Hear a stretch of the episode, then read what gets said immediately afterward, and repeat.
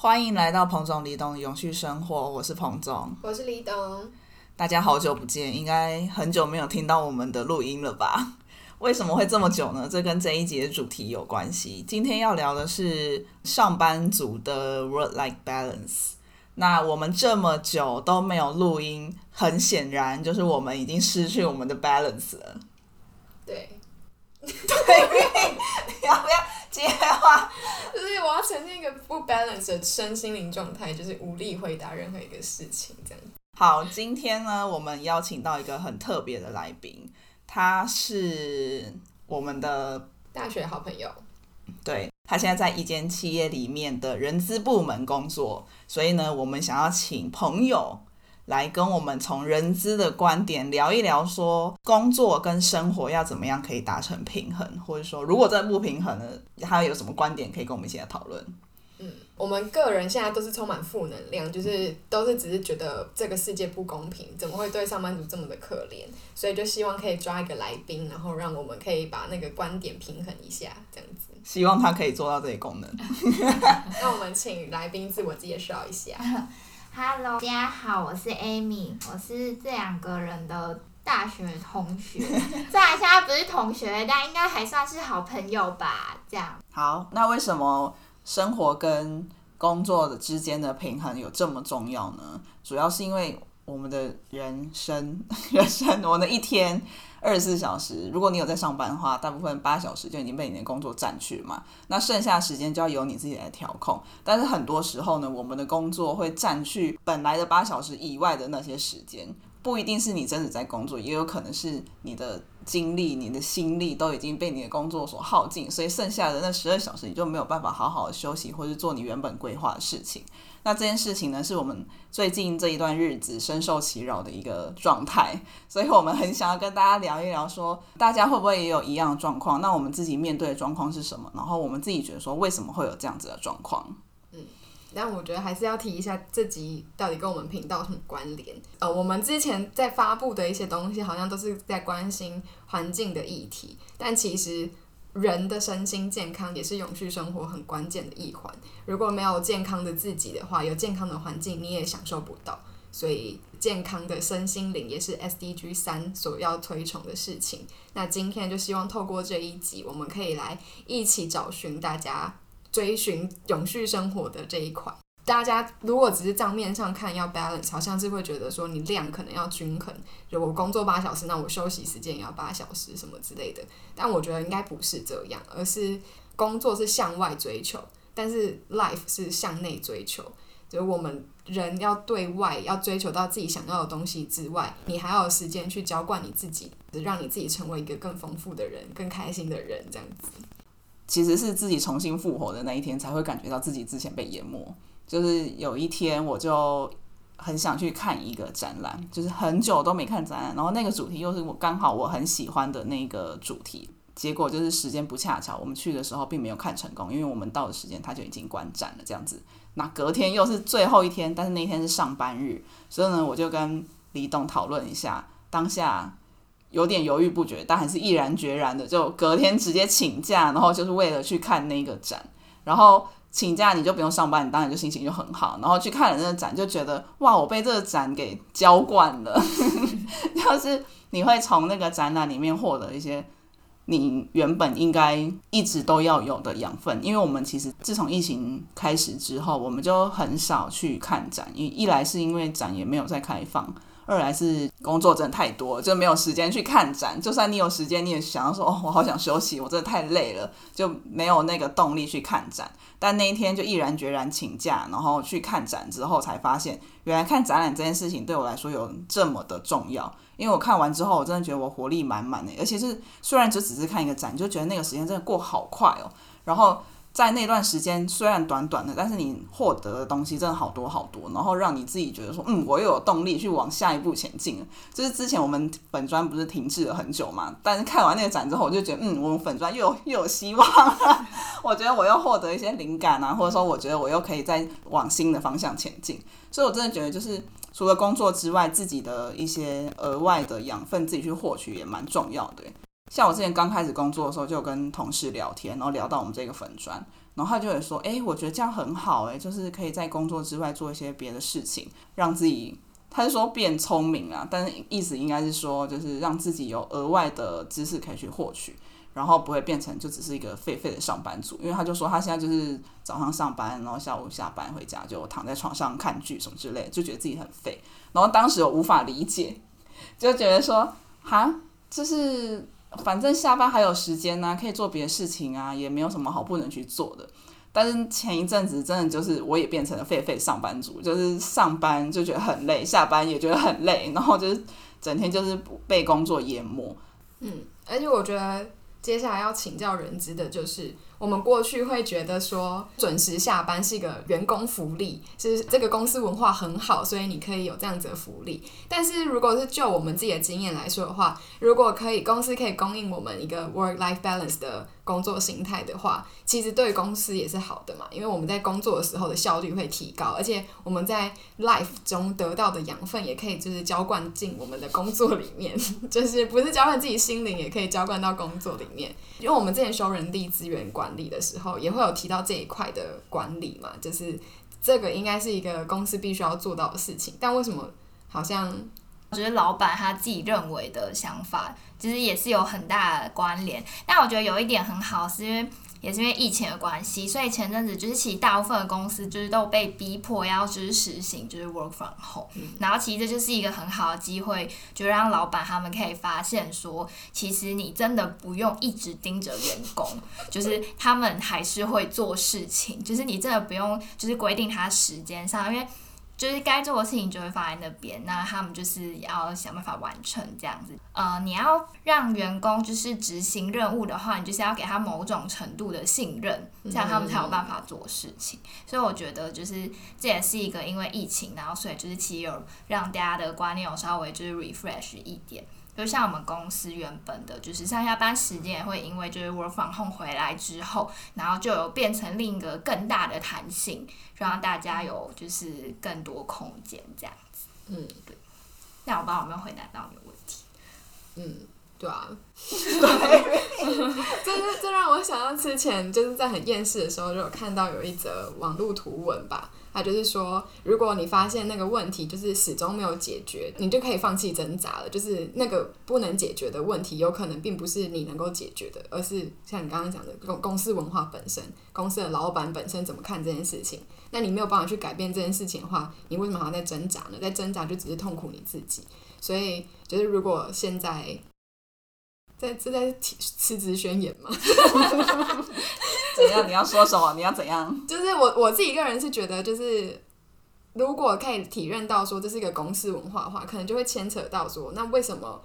我们自己在欧洲观察到的，跟在台湾观察到的，好像就有一个落差。就是台湾普遍这样子的公司文化是比较多的，就是加班文化是比较多的。然后在欧洲的话，是连百货公司这种服务业都可以，他五点要关门，他就四点五十分就在那边赶人出去的那一种。就是他们非常重视每一个人的工作品质、生活品质。那这个落差，就是也是我们今天会觉得可以好好聊聊。就是我们不一定要去从一个公司去改变，但是可以去检讨一下我们的什么文化让我们变成这个样子。我觉得是我们，嗯，说亚洲吗？还是说就说台湾好了？就是之前一直以来强调竞争力，就是。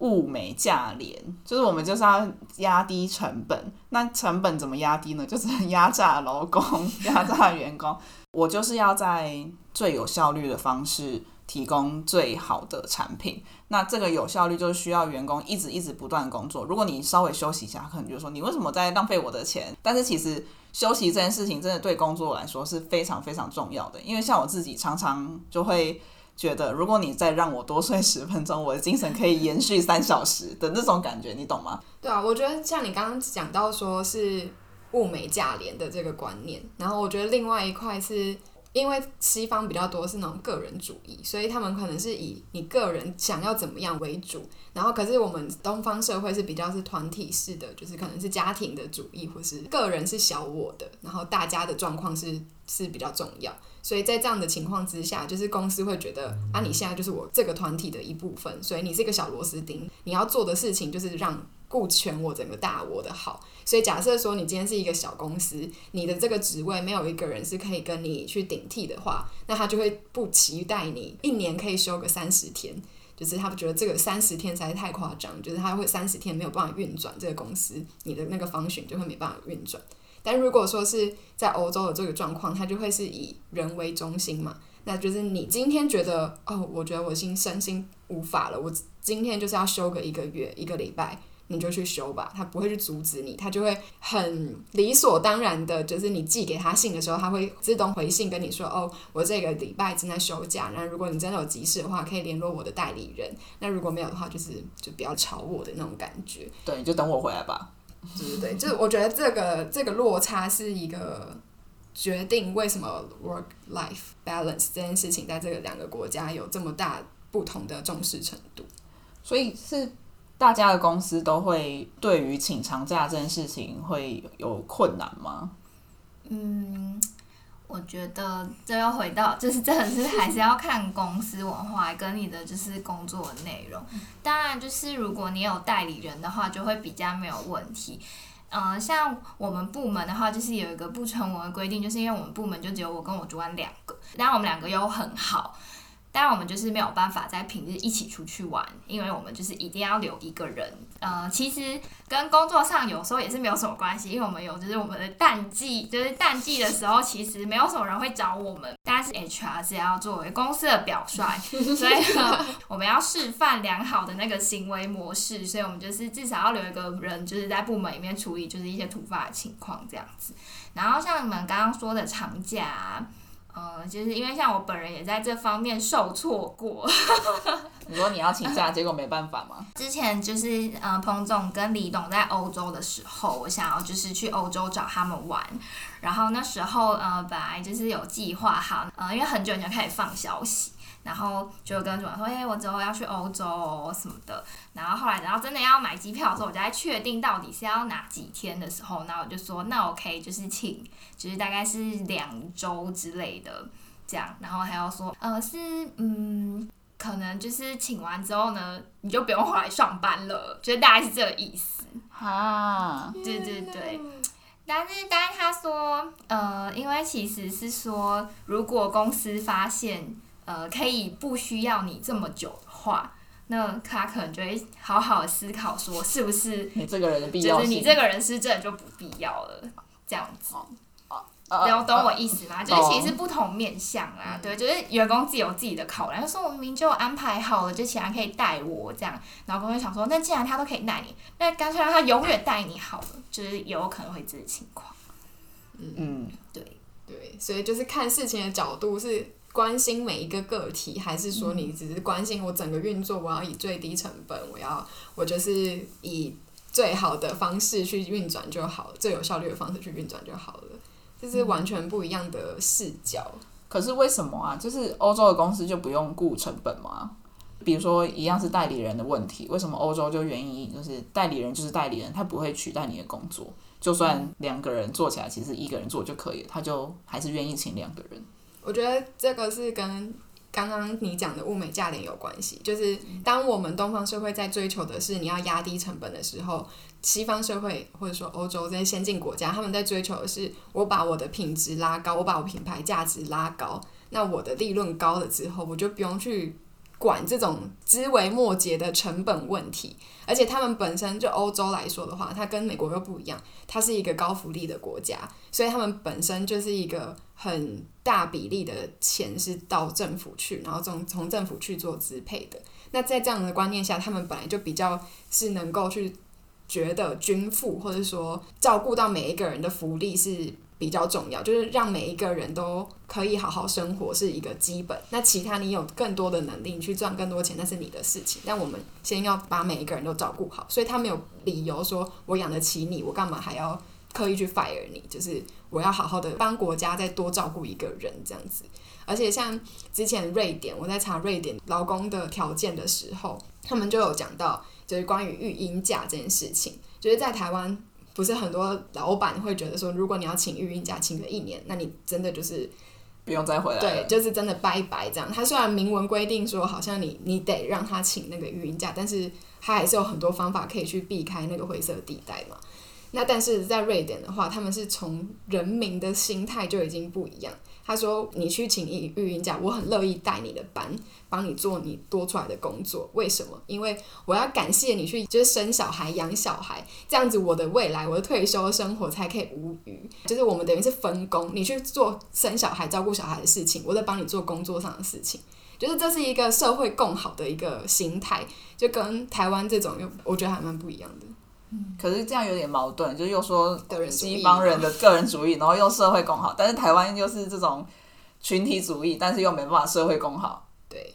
这哦，这真的全部都是同一个文化的逻辑，就是像我们没有保存古迹的那种概念一样。佛罗伦斯它是整个城都是被列为世界遗产。因为它被设为世界遗产，它就有很多东西没有办法做嘛，就是你可能要装个空调，或者是你内装要改，你都要申请个三百条文件什么的。那但每个人都愿意，他们就觉得哦，这是我成为这个城市的一部分的一个骄傲，所以我愿意做这样的牺牲。但台湾的状况就是。我不要啊！我就是我的房子哎，就为什么我不能动我自己的房子？就是我今天我想要怎么盖，关你什么事？什么什么之类，就不会去想说哦，我整体市容要怎样？这真的很奇怪。我们我们这两个文化的那个特色刚好都很冲突，然后就是呈现一个完全相反的面貌。哦，对啊，这个好像没有办法真的用什么东西解释，这就是文化素养的养成，就是大家在不同的背景之下出来的结果。嗯。那 Amy，你有感受到公司的什么样的不平衡的特别严重的抱怨吗？不平衡特别严重的抱怨，其实有时候是呃，就是同一个公司里面，因为你的就是部门别的不同，然后就可以感受到大家那个工作 loading 的巨大差异。呃，像我们公司的就是业务单位啊，就是他们非常的忙碌，嗯，那他们的主管是的，他们的管理风格是比较严谨的，嗯对，所以他们就是呃上班时间就是就是上班时间，呃，而且他们的工时周期都蛮都算蛮长，也非常常加班。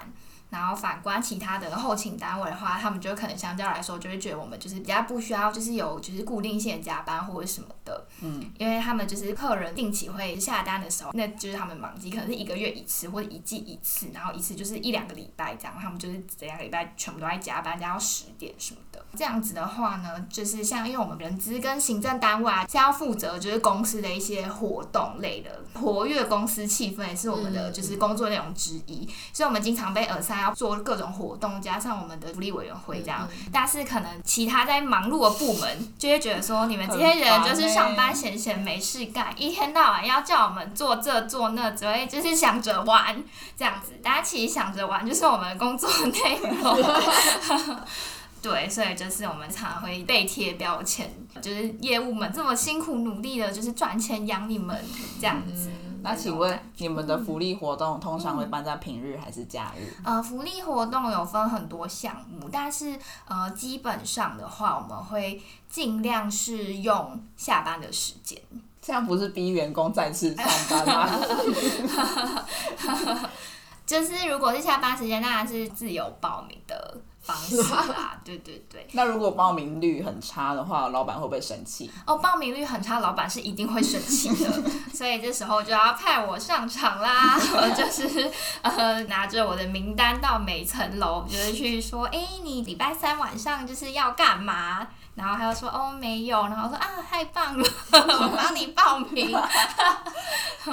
那为什么不能办在上班时间？呃，这件事情真的是太尴尬了。就是我们也非常想要办在上班时间，这是其实是我们一直以来的希望。因为其实我主管常常也在跟我讨论，就是说为什么不能办在上班时间。说老实话，例如说我们可能是常举办一些译文类的讲座，这样其实是很好的活动，就是算蛮正面的，就是可能顶多两个小时，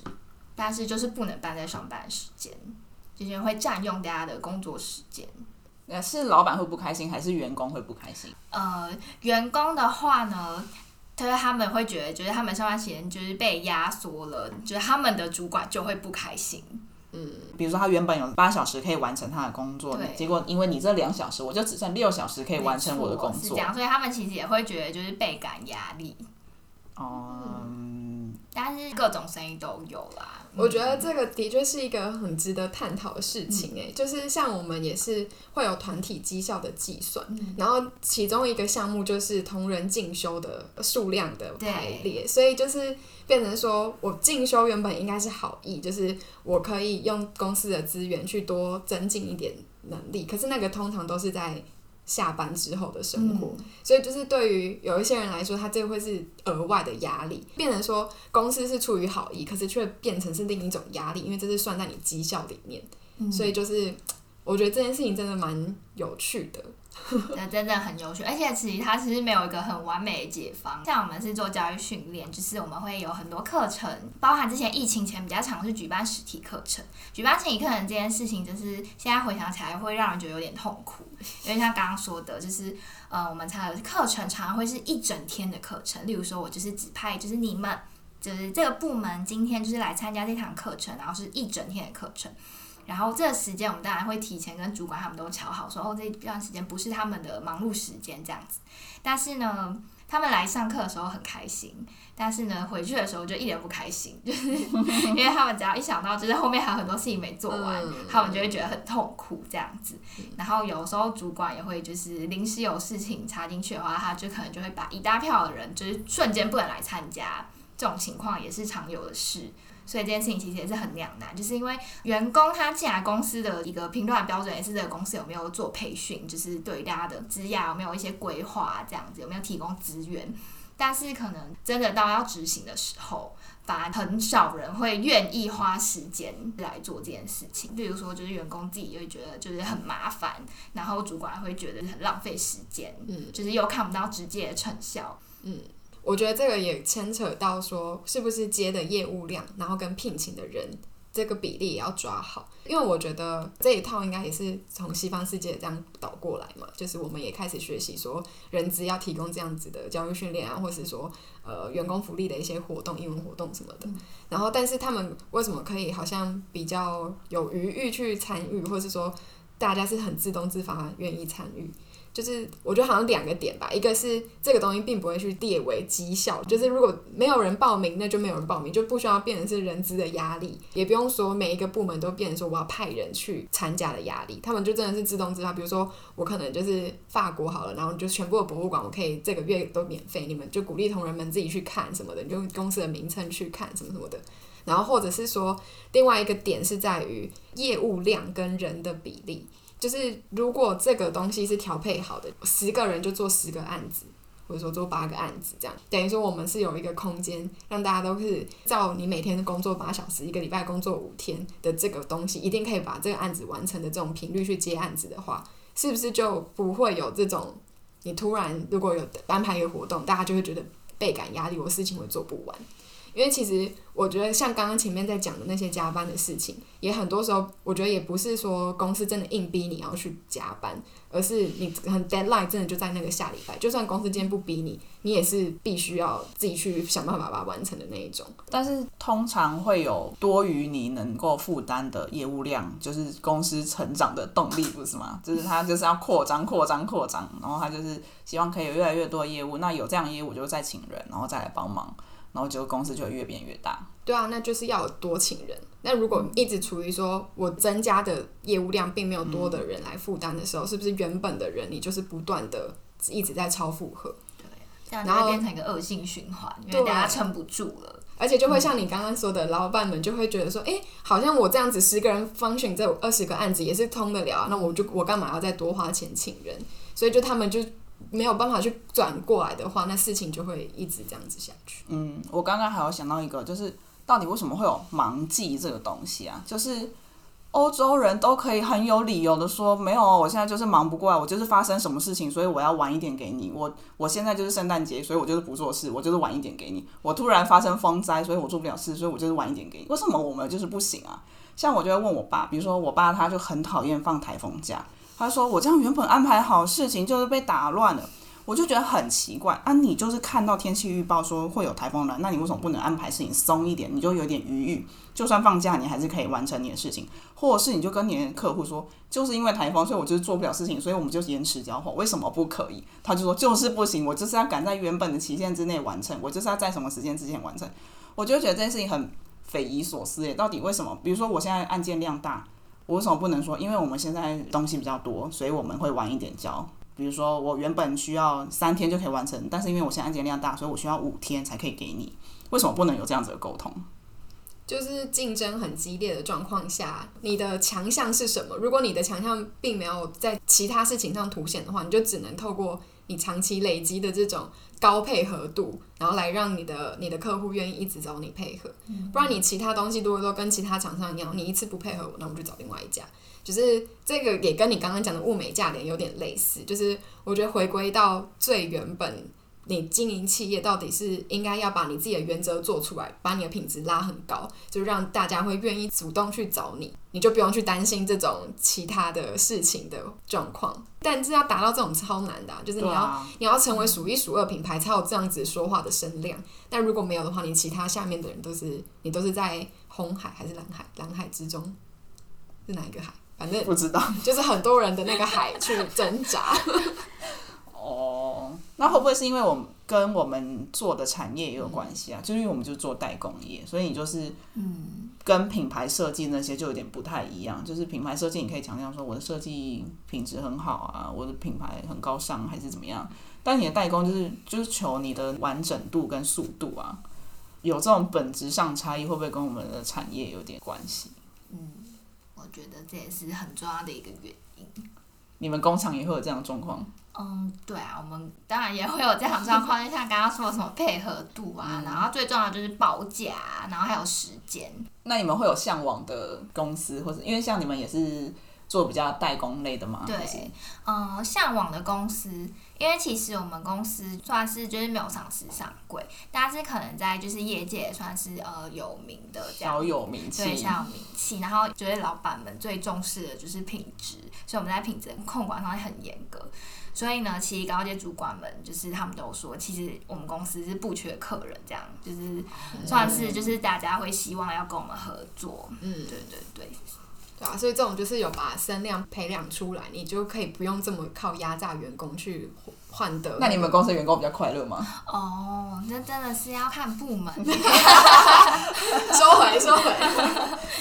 对呀，但是我本人在公司通常都蛮快乐的啦，而且因为我会负责就是带领新人的业务，然后常常就是我带领新人的时候，他们第一天就会跟我说：“哎，你真的看起来在公司很开心哎，这样子。”然后我就说：“哦，对呀。”然后呢，然后回到部门就会跟其他同事分享说：“他们说你真是太适合带新人啦，把人骗进来。等到他们去上一两个礼拜，我们看他的歌会怎么觉得。”对呀，那你们有没有什么 tips 可以让员工嗯保持快乐，或者说让至少让他们的 work 跟 life 比较平衡一点？嗯，其实因为包含现在劳基法都有给特休假的部分嘛，然后所以我们公司就是一个官方的，就是宣称说我们会鼓励大家进行一些排休这样子，就会。鼓励大家休完，这是一个偷吃不就是一举两得，就是有说，哎，我们有推广大家休假嘛？比方说，哦，我们就是顺便可以节省成本，对，是这样子的关系，是就这样用。嗯，那我其他其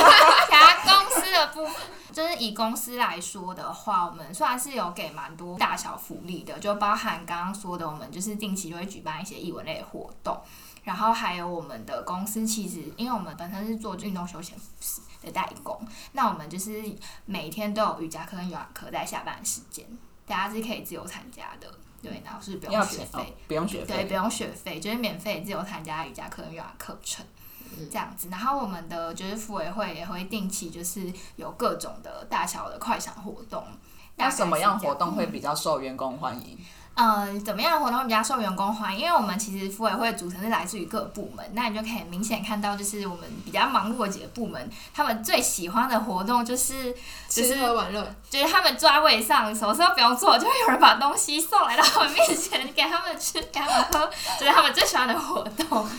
对，好可怜哦。是的，但是其实呃，像我们之前有举办过那种就是团体出游的那种三天两夜的行程，然后打算分组啊，等下进行一。些就是 team building 的课程这样子，大家就是一边做一边抱怨的，就是非常严重，就是大家一直疯狂复评这样。但是呢，其实他们后来就是他们其实心里说这是一个就是很棒的活动，这样就是很难得有机会可以认识各部门啊，然后走出公司啊这样。因为其实说老实话，就是很多公司的同仁，他们对公司真的是不熟悉的，他们只真的只知道自己的工作，他们甚至不知道就是隔壁那一排的人在做些什么。对，所以我觉得这是一个就是有点可惜的地方。像我本人就是有时候会觉得说，既然有人认不出公司有哪些人，我一开始其实就觉得有点疑惑，因为我是认得公司所有人，那是因为你做的工作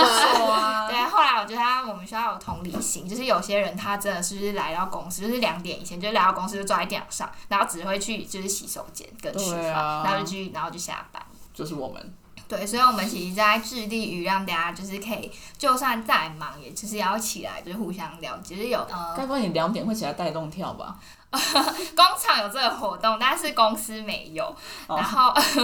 那我们的话呢，会尽量希望说鼓励跨部门的沟通。第一个就是说，让大家更 enjoy 在工作上，就是因为。嗯，你有认识其他人，那你有找到志同道合的人，那你就会更愿意来上班这样子，因为你会有朋友，你会有可以讲话的对象。然后另一个的话，就是因为跨部门的部分，这样你在工作上，你的一些沟通跟转案或是工作内容的方面，就是一切都会进行更好。所以其实我觉得最重要就是还是公司内员工们大家的一些沟通的顺畅，跟就是可以彼此认识啊，这是一个很重要一点。嗯，对啊，然后这样大家就会彼此互相鼓励，就算是有时候没有 balance 的时候，也会因为可以一起互相抱怨，就可以继续撑下去。嗯嗯，而且我觉得好像你们人资应该都会有做一个那个什么问卷嘛，在最开始的时候，可能每个人。进来都会写说你你自己工作最大的成就感来源是什么？有些人可能是第一个是钱，然后有些人可能是朋友人际关系，然后有些人可能是追求事情的挑战度之类的。所以我觉得如果有这样子的人质部门有做这样子的测验的话，应该也可以比较能够去针对每一个人的需求或是状况去设计到比较适合的方法去激励他们。你们真的会认真看那个问卷结果吗？嗯，老实说，就是问卷结果我看不到，不同方向。对啊，是不同方向。但是像你说的这一块，可能比较不是 focus 的方面。嗯，我们有做的新人的问卷，比较会是在就是适应性调查的部分，就是会在说哦，他对于公司，就是例如说，第一个是环境嘛，然后还有一些工作内容跟主管跟氛围，这样会用自己的面向，就是请他做一些评。分这样子，然后呢，呃，可能如果真的是他们有一些建议，然后我们真的发现就是有这个情况的话，我们当然就是会再去跟那个单位就是做一些协调跟确认这样子，这是一定会的。嗯嗯嗯。嗯，因为就是人资找人进来，但是其实真正会让那些那个人留在这边的不是人资，应该是那个单位，就是他们的主管或者是他的工作内容这样子。好，对。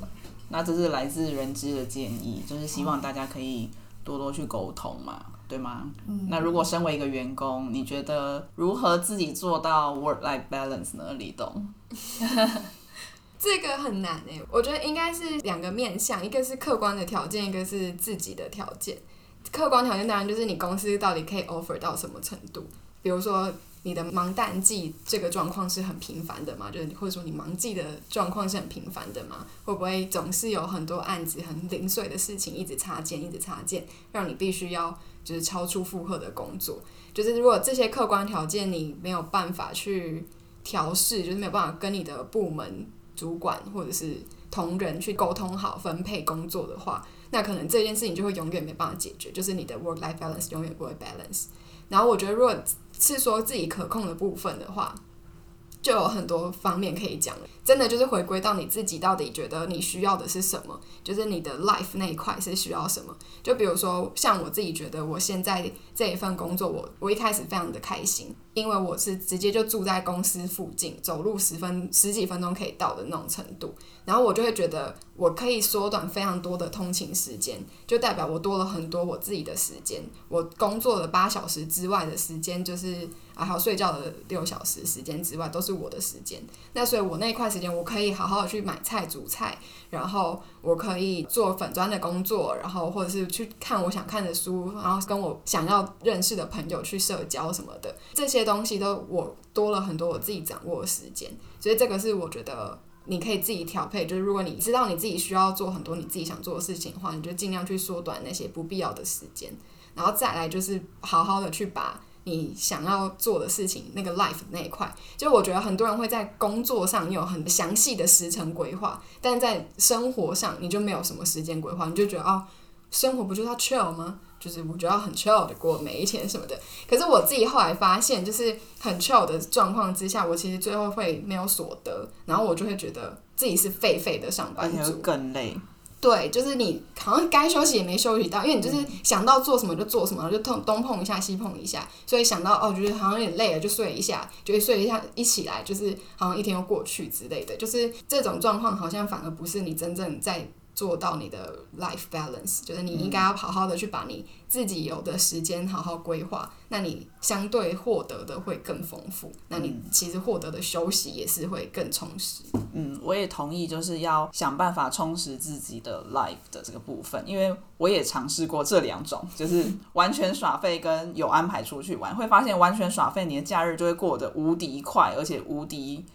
累，空虚，空对，空虚，就是你心里累，不是真的身体很累，就是你会觉得，哦，两天就这样过了，我好像礼拜五就直接接到礼拜一了，你中间那两天根本就无意识的度过，你根本完全没有所谓的心理休息到，虽然你是真没在做什么事情，你完全放空，但是就觉得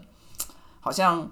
想做什么又做不到的那种感觉。如果我那个礼拜有安排，可能两天一夜去慢慢的玩的话，就不是很逼迫自己是什么早上五点起来爬山那种的话，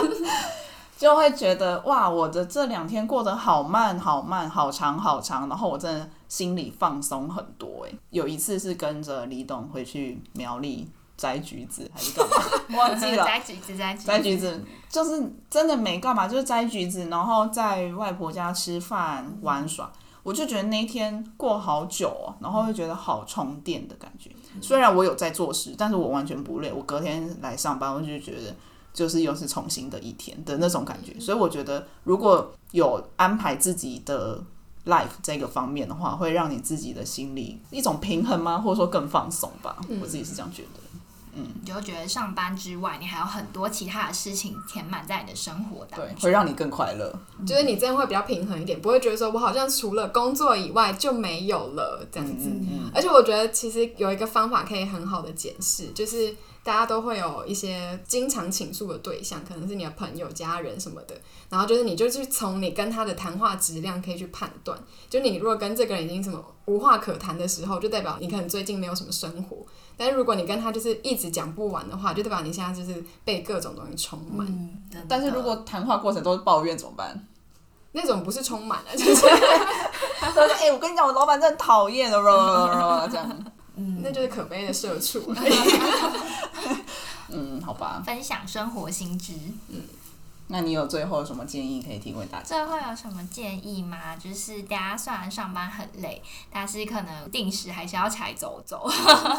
就是我指的是真的是在办公室里起来走走。那会不会被质疑在闲晃？上次有人教我一招，就是因为我们鼓励大家健康要多喝水，所以你就一直狂灌水、狂灌水，你就必须要一直去洗手间，然后一直去装水，所以你就会一直定期的起来走走，就是大家多看看外面的世界。那如果站起来走走途中去找同事聊天，会不会被觉得在偷懒？哦，会觉得在偷懒，一定会有人这样觉得啊。但是你只要就是行得直，坐得正，工作有准时完成就可以了。对，但是呃，除了这个之外，真的还是建议大家说，放假时间有余韵的话，就是真的可以安排一下去外面走走。或者去朋友家坐坐，对，或者去朋友家坐坐，就是要开阔你的就是视野，不要只是躺在床上追剧，可以看书啦。对啊，看书也可以。其实我觉得看书也蛮不错的，因为你就是真的会获得一些东西，只是你有可能会看一看睡着而已。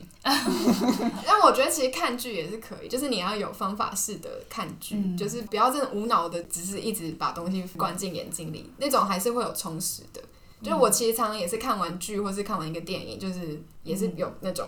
我又有新的灵感什么的感觉，对啦，也是，这也是一个。对啊，反正我觉得每个人会有自己想知道的方法，你你一定知道你自己怎样子可以最可以充电，然后嗯最舒服。work 的部分，刚刚说可控的话，你自己 work 的部分就是你可以自己想办法在工作中找到你自己的乐趣。嗯，这个也是很重要，因为你工作就是八小时这么的长，那一定不会是十件事情都是你喜欢的。就我很多朋友，他们其实工作项目或是工作的产业是自己喜欢的，但还是没有办法觉得十件事情都是自己喜欢的。就是你这是很难的。对，这好像是某个名言，就是说你要先做八件不喜欢的事情，才有办法成就一件你喜欢做的事情。所以你要多看一些你喜欢的部分，然后去少看那些不喜欢的部分，就可以让你自己职场的正能量可以提高一点。嗯，对，但我现在也在学习，我对，只是说出来给大家参考。大家心态一起加油。